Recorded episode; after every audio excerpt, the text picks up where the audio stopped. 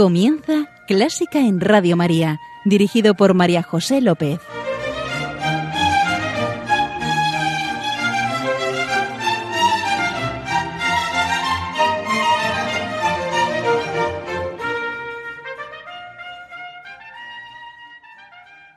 Bienvenidos, bienvenidísimos a Clásica en Radio María, la música divina. Encomiendo este programa a la Virgen y va por ti, Señora.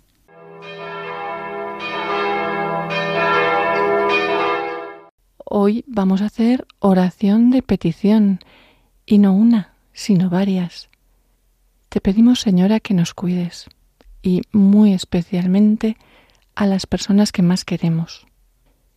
Intercede también, por favor, ante el Señor para que nos dé la gracia de la perseverancia, para que nos pongamos y permanezcamos delante de Él, y la gracia de la fidelidad en la alegría y en el dolor, que no esté sujeta a nuestros estados de ánimo y, y demás veleidades.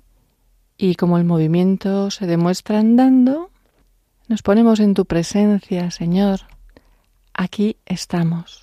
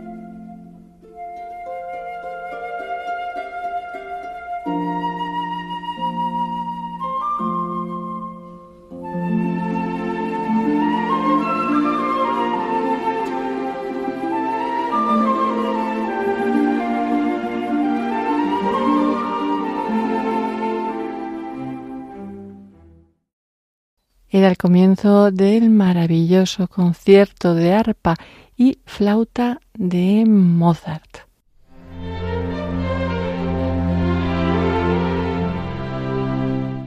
Y aquí estamos con nuestra invitada de hoy, María Flora Herreros. Es ingeniera industrial de ICAI, es músico aficionada, toca la flauta travesera, qué bonito. Y estás en una orquesta, o bueno, hola, hola, hola Flora. Hola María José, ¿qué tal? Estás en una orquesta, la orquesta Viva. Sí, es una orquesta de aficionados, somos como 20 personas de orquesta y se debe su nombre Viva a Villa de Vallecas, es allí donde ensayamos. Y también eh, tocamos con unos coros que dirige el mismo director. ¿Y antes estabas en otra?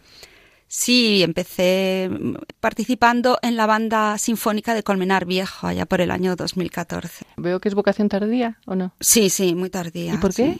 Pues porque siempre me gustó y entonces mm, llegó un momento en mi vida en que sí podía dedicarle un poco de tiempo por las tardes a practicar un instrumento y me incliné por la flauta. Me parecía fácil en su momento, ahora ya me doy cuenta que tocar bien un instrumento es algo muy difícil. Enhorabuena. ¿Te puedo preguntar música y Dios? Me puedes preguntar y yo te contestaré que sí, rotundamente. La música viene de Dios, es obra de su creación, ¿no? Y además la música nos lleva a Dios. La música es belleza, la música inspira y Dios es belleza, Dios inspira y Dios es amor, o sea que van inseparablemente unidos. ¿Y con qué pieza vamos a empezar? Vamos a empezar con una pieza muy chula de un autor americano, George Gershwin, que es del siglo de, finales, bueno, nació a finales del siglo XIX, pero básicamente vivió en el siglo XX. Y es una pieza muy bonita de comienzo, muy difícil de interpretar para un solista de clarinete. La pieza se llama Rhapsody in Blue y eh, fue de las primeras composiciones de este compositor que creo creo que la compuso en, en tres semanas en tres semanas porque le habían encargado una obra ¿Sí? Se le olvidó y el que se la encargó, harto de no recibir la obra, dijo, pues vamos a tener un concierto dentro de tres semanas y así lo publicó. Y cuando él se vio publicado, dijo, pues algo tendré que escribir, ¿no? Y salió esta maravilla. Sí, que tiene mucha influencia de jazz. Lo de Rapsodia en Blue es por, por no es Rapsodia Azul. No, Blue, ya sabes que es un, los blues son un estilo musical derivado del jazz también, sí. Traigo el comienzo de la obra porque tiene esta interpretación de solista clarinete que tiene que ser un virtuoso para hacer una, un arreglo tan bonito de comienzo con una escala ascendente seguida de un glissando. Glissando, ya sabes. Exacto, llevar de una, de una nota de una nota a otra, de una nota a otra va, sí, por obra del, del que está tocando el instrumento, es ¿Sí? maravilloso. La conoces, querido oyente. Vamos a disfrutarla.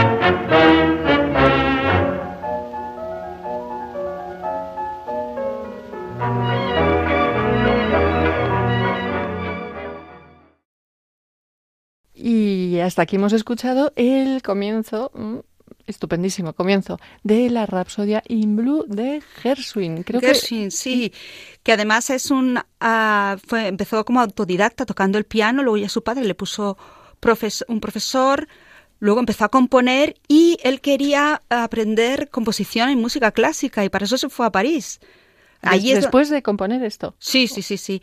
Y allí, de ahí viene la composición de Un americano en París, inspirada Ah, en su claro. estancia allí, que es otra maravilla.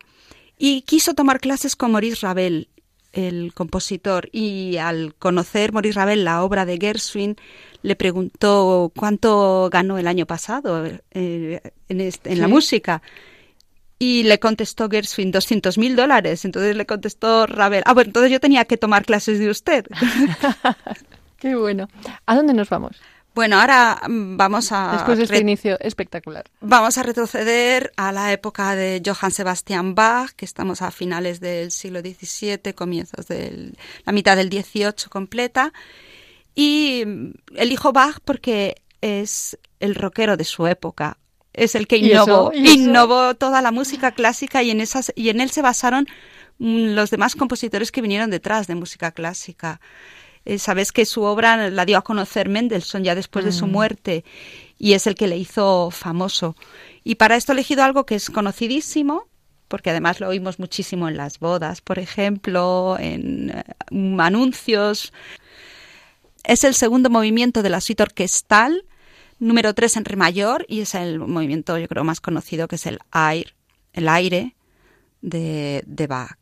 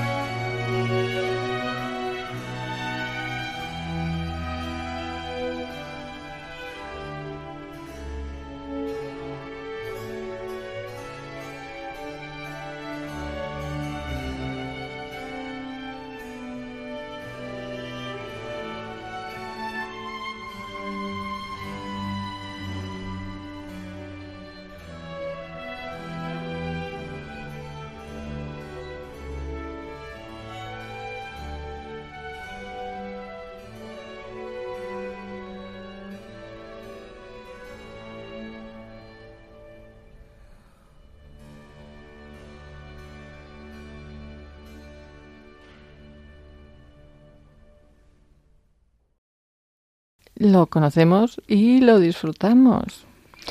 Era el segundo movimiento de la suite número 3 de Bach.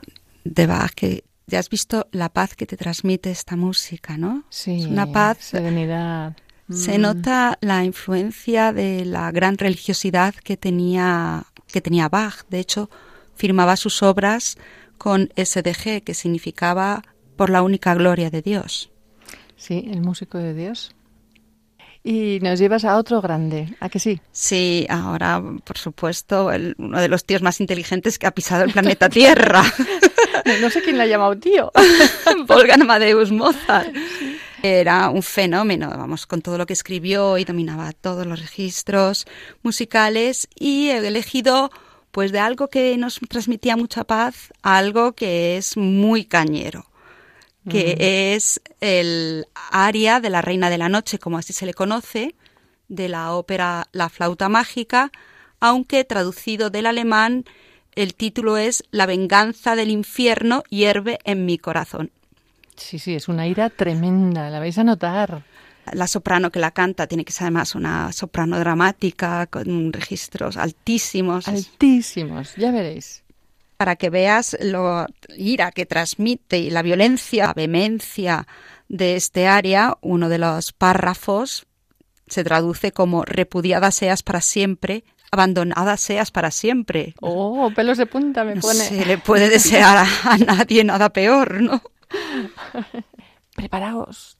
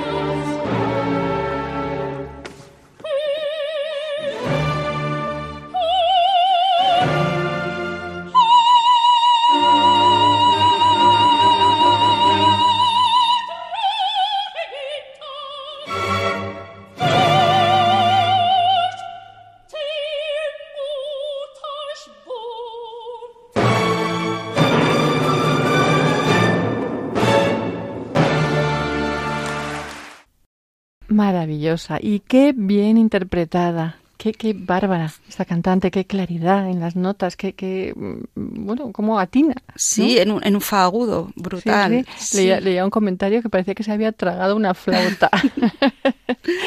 yo, yo toda la flauta mágica me, la sabía de memoria, pero de cría, y martirizaba a los vecinos intentando cantar qué bueno. el área de la reina.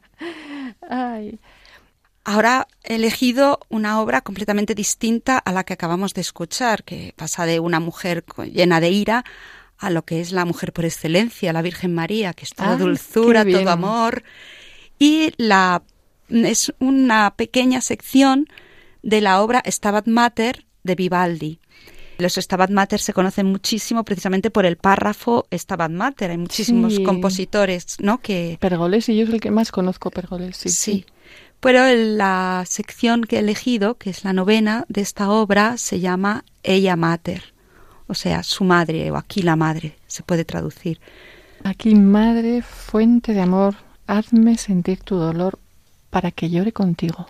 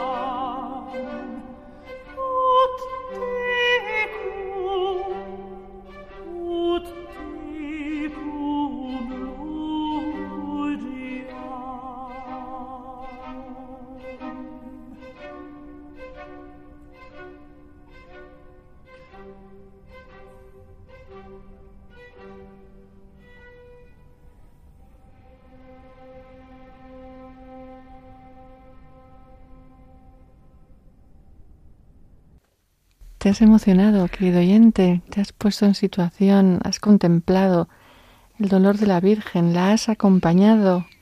Tan, Uf, es como son como las lágrimas. Sí, te ponen los vellos de punta. Qué, qué, qué sobriedad de acompañamiento y qué, bueno, es, Es una maravilla. Además, el cantante que interpreta en esta ocasión es un contratenor, es un hombre que se llama Filip Jaruski y que tiene una, una tesitura vocal preciosísima. A mí me encanta. Mm.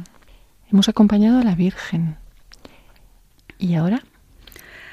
Ahora nos vamos a otra cosa bastante diferente del compositor Gluck, siglo XVIII, y de su ópera Orfeo y Eurídice. En este caso es un lamento por la pérdida de una mujer. El lamento de Orfeo cuando pierde a Eurídice. Mm, sí, que, se vuelve a mirarla. Y... Sí, él tenía prometido no mirarla y así poder salvarla del infierno, ¿no? Y la, la, letra dice que haré sin Eurídice, que haré sin mi amor, Dios mío, ¿qué voy a hacer? ¿Dónde iré? ¿No? Es una delicia, querido oyente. Sí, es una obra muy bonita. Además, es, a mí me resulta muy alegre para lo que realmente está cantando, ¿verdad? Sí, sí, sí, no, no, no, es nada dramática. Y también está interpretada por este contratenor, por Filip Jaruski.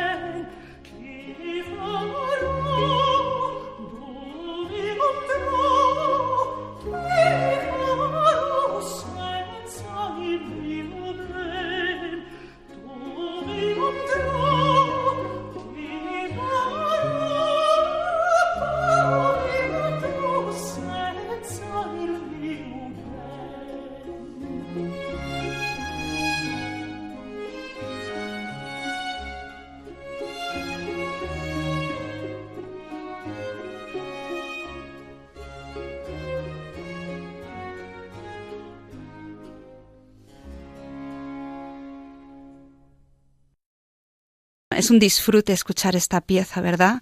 El y tan bien interpretada, qué matices hace. Es, es, maravillosa. Fíjate, yo esta la he tocado en alguna boda ¿En alguna boda? Sí, cuando ya los novios han dicho el sí y sin embargo, menos mal que no era cantada, ¿no? Era solo la melodía, porque la, la canción dice que qué haré sin, sin mi mujer, ¿no? Y no sé, se acaban de decir el sí, ya se están lamentando.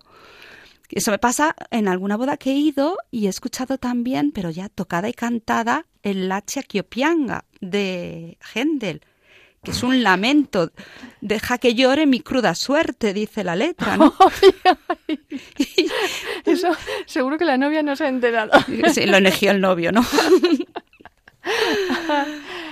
Yo últimamente en las bodas yo creo que mm, lo de la música hay que repensárselo. Sí, yo, he visto muchas, cosas raras. He visto a novias entrando con el con Aida, con la ópera. no sé, para mí tiene que ser más litúrgica y, pero bueno, ya volveremos. De, de una delicia, como ha sido esta área, nos vamos a otra. Sí, este caso además es en el siglo XIX, vamos avanzando en el tiempo, y esta es de Leo Delibes y es de su ópera Lacmé. Es el famosísimo Dúo de las Flores, cantado por dos mujeres. Que son Lacmé ¿Y su sirvienta? Sí, su criada Malika. Malika. Están recogiendo flores al lado del río y una, una a la otra se van animando, ¿no? Em, en la letra de esta pieza van diciendo que recojamos la, rosa, este, el río sobre las flores, el blanco jazmín, descendamos juntas, sigamos el río que fluye. Es muy bonito.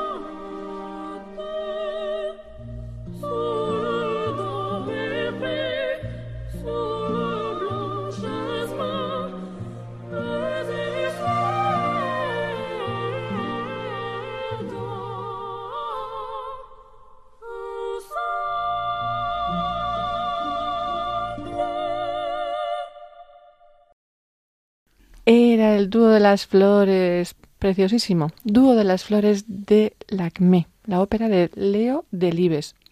Estábamos entre flores y nos vamos a los pinos. A los pinos de Roma. Sí. sí, porque esta es el cuarto movimiento de la obra Piniti Roma, Pinos de Roma, del compositor Otorino Respighi, ya del siglo XX. ¿Y estos pinos en concreto dónde están? Están en la vía Apia. Ah. Es una vía pedregosa sobre la que marchan las legiones romanas. Al amanecer sale el sol. Va amaneciendo el sol y ellos van avanzando y se, va oyendo cómo se acerca. Es una pasada, todo con los timbales, las trompetas que se oyen de fondo, las pisadas que se sienten, toda una inspiración de la Roma antigua. Ya veréis, tiembla todo.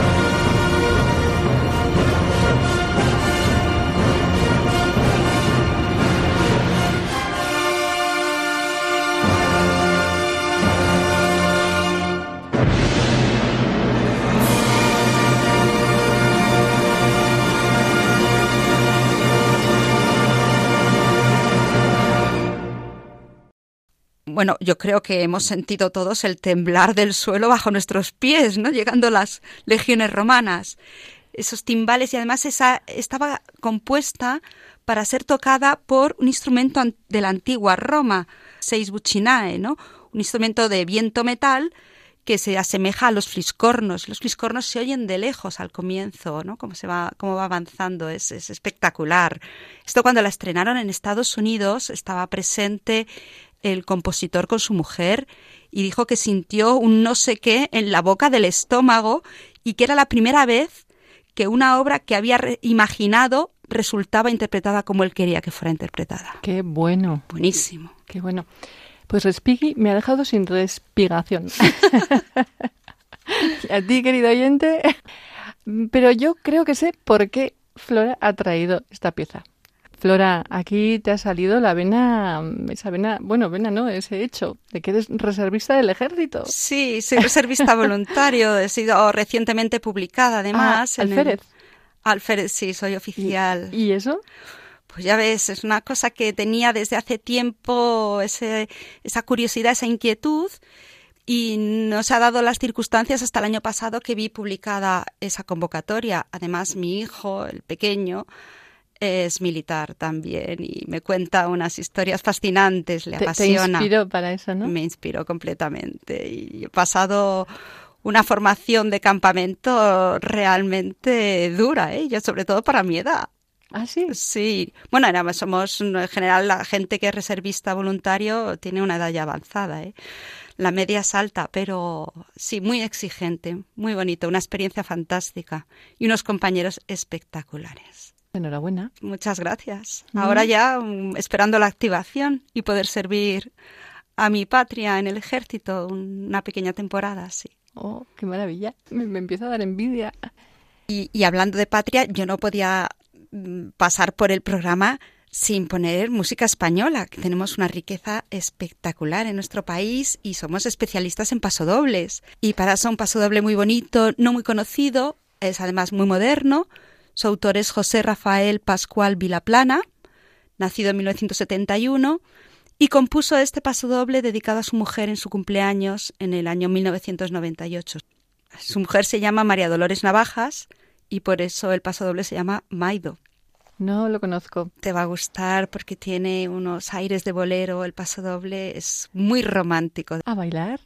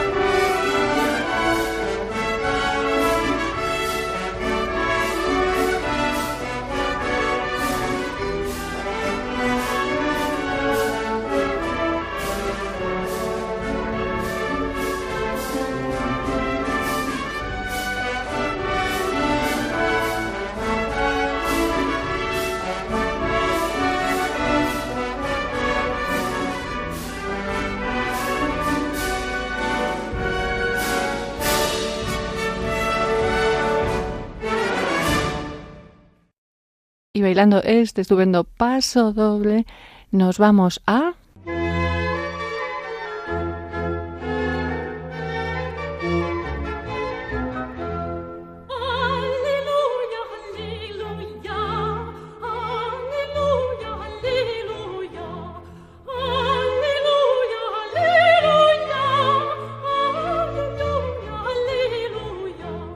Nos vamos a Gaudísimo. Sí, Dios es alegría y Flora nos trae una pieza alegre. Es la misma pieza de comienzo, el Rhapsody in Blue, que de Blue no tiene nada de triste, porque el final de esta pieza es mm, muy alegre, es un remate y un broche buenísimo para el programa.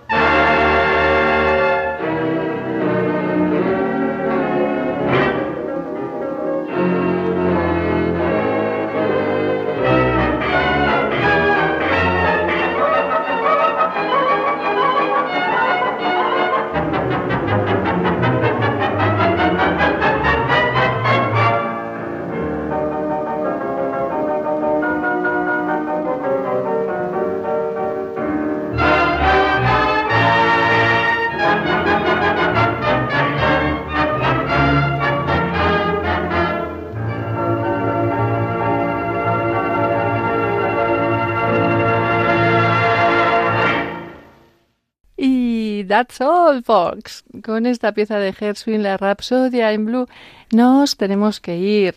Nos tenemos que ir, pero Flora, ¿tú tocas la flauta travesera? Mm, lo intento.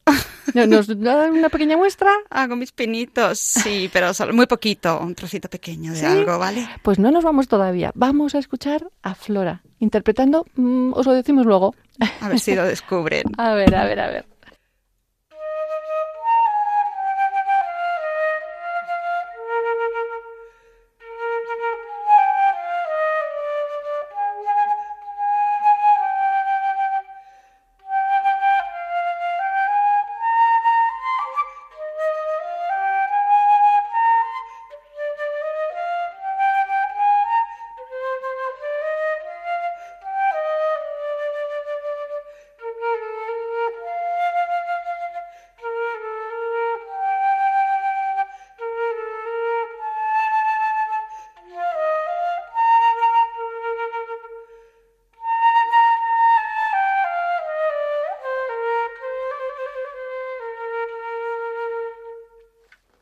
¡Bravo! Muy bien, muy bien. Ahora dinos lo que era.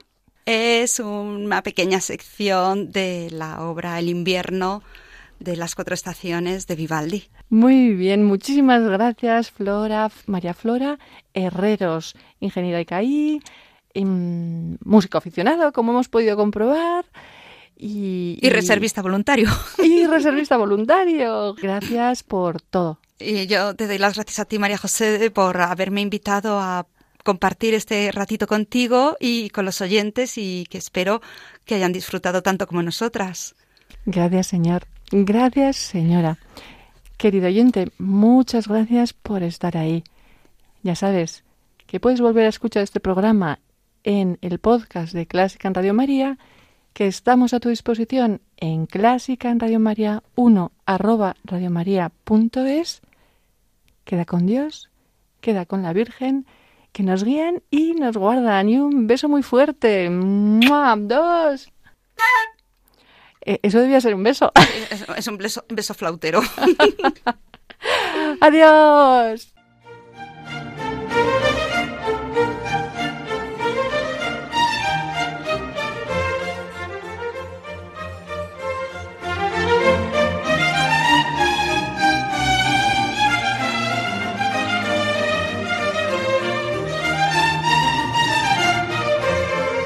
Han escuchado Clásica en Radio María, un programa dirigido por María José López.